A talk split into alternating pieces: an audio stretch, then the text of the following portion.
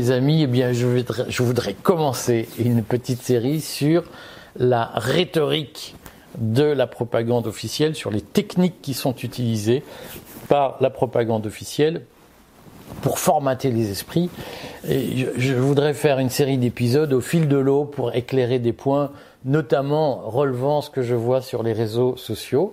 Et euh, je vais faire un point aujourd'hui sur euh, deux techniques qui sont utilisées.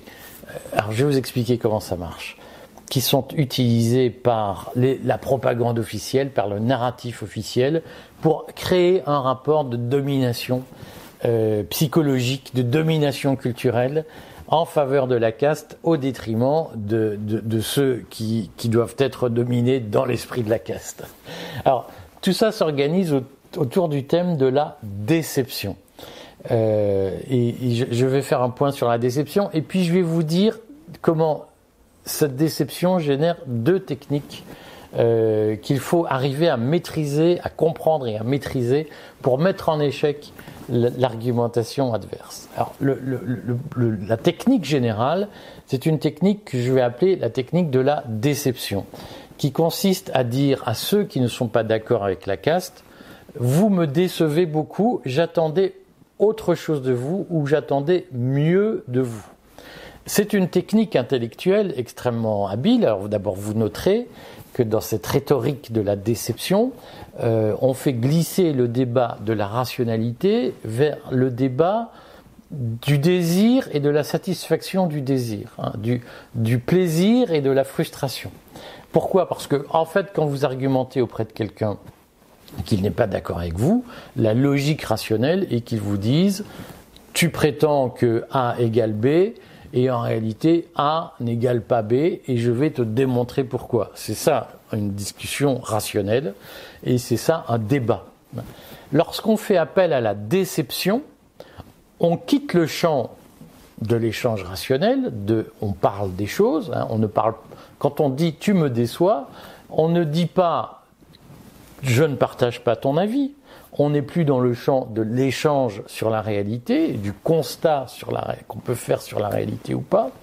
Quand on, dit tu me déçois, euh, on, se place sur le plan du narcissisme de l'autre. On lui dit mais je croyais que tu étais quelqu'un de bien et en fait tu ne l'es pas, tu me déçois.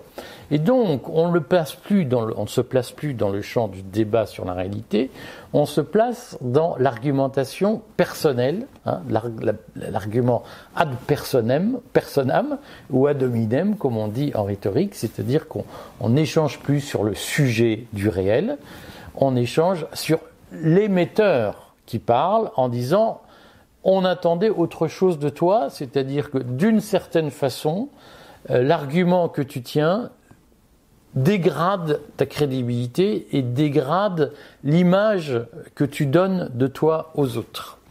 Et donc vous comprenez que lorsqu'on est sur le champ de la déception, habilement, on explique ton argument n'est pas. On, explique le problème avec ton argument n'est pas qu'il est faux.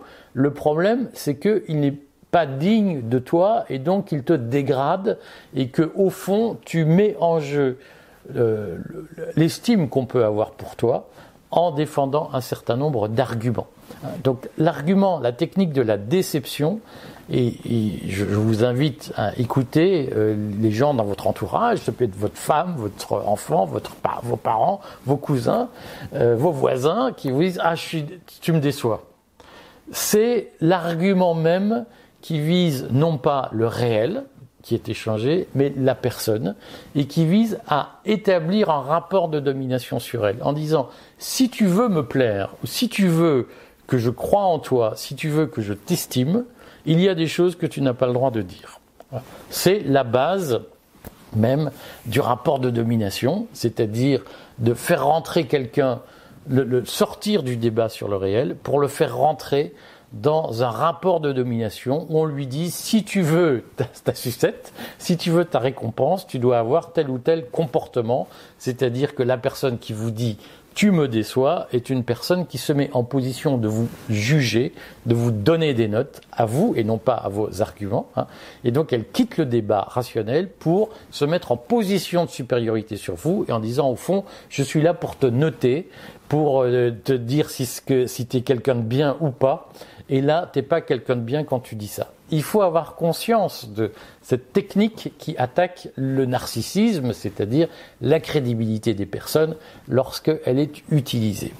Et donc, sur les réseaux sociaux, cette technique, elle est très proche de la preuve sociale, la social proof, c'est-à-dire euh, cet argument marketing hein, de psychologie sociale qui consiste à dire je ne peux croire que quelqu'un de bien, euh, ou je, ne peux accorder la crédibilité qu'à quelqu'un de bien, et quelqu'un qui dit ce que tu dis n'est pas quelqu'un de bien, et donc tu perds ta crédibilité. C'est la, technique de la déception est une utilisation de la social proof la preuve sociale. Et donc on dit, oui, on, on dit, mais euh, nous devons aspirer, alors c'est ça qui est dit inconsciemment, nous devons aspirer à faire partie d'une communauté de gens raisonnables ou honorables, et euh, si tu as tel ou tel argument, tu n'es pas quelqu'un d'honorable, et donc tu ne fais plus partie de la communauté. C'est une logique euh, qui est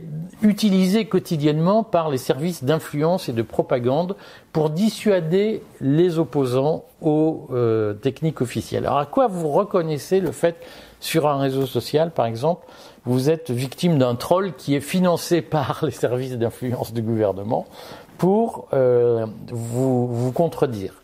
Vous le reconnaissez au fait qu'il utilise deux techniques qui sont des techniques de la déception. Et je voudrais souligner ces techniques pour que vous les maîtrisiez bien aujourd'hui. Il y a une première technique qui s'appelle l'astéisme euh, et une deuxième technique qui est la social proof et la crédibilité. Euh, et ces, deux techniques, il faut que vous appreniez à, à les dominer vous-même pour pouvoir tacler les, les arguments euh, de la caste.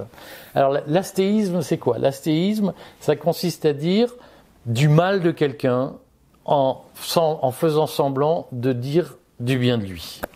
Alors, l'utilisation courante par les services de propagande de l'astéisme, c'est de vous faire des messages en disant Je suis très déçu de ce que vous dites. J'adore ce que vous faites d'habitude. Vraiment, je suis tout ce que vous faites. Je, j'adore qui vous êtes. Je, trouve que vous êtes quelqu'un de sympa. Mais là, c'est vraiment pas possible. Là, ce que vous dites, euh, je suis très déçu. Voilà. Euh, ça, c'est un instéisme. Alors, moi, je, je, le vois, par exemple, sur les fils Telegram, euh, c'est une technique habituelle euh, que, je, que je vois téléguider, hein, de dire Ah, mais monsieur Verrag, je, je regarde toutes vos. D'habitude, j'adore ce que vous faites. Mais là, c'est vraiment pas possible. Là, vraiment, vous me décevez. Ça, cette technique-là, cette façon de dire, ce que je vous dis, c'est une, monsieur, je vais vous faire une critique amicale. D'habitude, j'adore ce que vous faites, mais là, vraiment, vous me choquez. C'est une façon euh, d'utiliser la technique de la déception et de la social proof en disant, euh, en, en, faisant semblant d'émettre une critique impartiale, d'autant plus impartiale que d'habitude on adore la personne à qui on adresse la critique. Donc vous comprenez euh, que c'est évidemment beaucoup plus efficace, par exemple, les gens qui veulent me tacler en public et, qui veulent entraîner, euh, entraîner les autres dans la critique. Hein. Euh, c'est beaucoup plus efficace de dire ah mais d'habitude j'adore ce que vous faites Monsieur Verrac mais là vraiment vous décodez voyez euh, c'est beaucoup plus efficace de dire Monsieur Verrac je vous déteste tout ce que vous faites est nul et là c'est à l'égal de ce que vous faites d'habitude en termes d'influence, d'impact sur l'opinion, ça, ça, a évidemment beaucoup plus de poids de dire mais d'habitude j'adore ce que vous faites. L'astéisme. Et donc, euh, c'est pas mal de faire, euh, de bien maîtriser cette technique parce qu'elle renforce l'influence que vous pouvez avoir sur les autres lorsque vous critiquez quelqu'un, lorsque vous voulez amener un groupe à vous suivre. Si vous utilisez l'astéisme contre une cible que, vous souhaitez euh, attaquer, euh, vous allez voir que les gens vous suivent beaucoup plus facilement plutôt que si vous apparaissez comme le petit roquet qui passe son temps à attaquer. L'instéisme est une technique très importante. L'autre technique très importante, c'est la social proof, proof qui consiste à dire non mais là vous perdez toute votre crédibilité. Ce que vous dites, monsieur, euh, n'est pas digne de vous. Euh, et c'est des arguments utilisés par des complotistes. Et là, en utilisant l'argument que vous, utilisez, vous vous décrédibilisez. C'est votre, votre crédit personnel, votre crédibilité personnelle qui est en cause. C'est là aussi un argument typique de la caste. Et lorsque vous voyez des messages sur les réseaux sociaux qui disent non mais là, vous n'avez aucun en, disant ce que vous venez de dire, vous perdez toute crédibilité. Vous savez que vous êtes face à quelqu'un qui utilise la social, la social proof pour argumenter et qui donc ne va pas argumenter sur le réel, ne va pas argumenter sur le fond, mais va argumenter sur la crédibilité que vous pouvez avoir dans le système de preuve sociale qui euh, se met en place pour régner. Alors comment fait la caste pour imposer ces, folies hein, sur le masque, la piqûre, etc. C'est la caste utilise la preuve sociale, c'est-à-dire qu'elle s'appuie sur des influenceurs crédibles. Par exemple, des gens en blouse blanche, je suis médecin, je vous dis que c'est ça qu'il faut faire.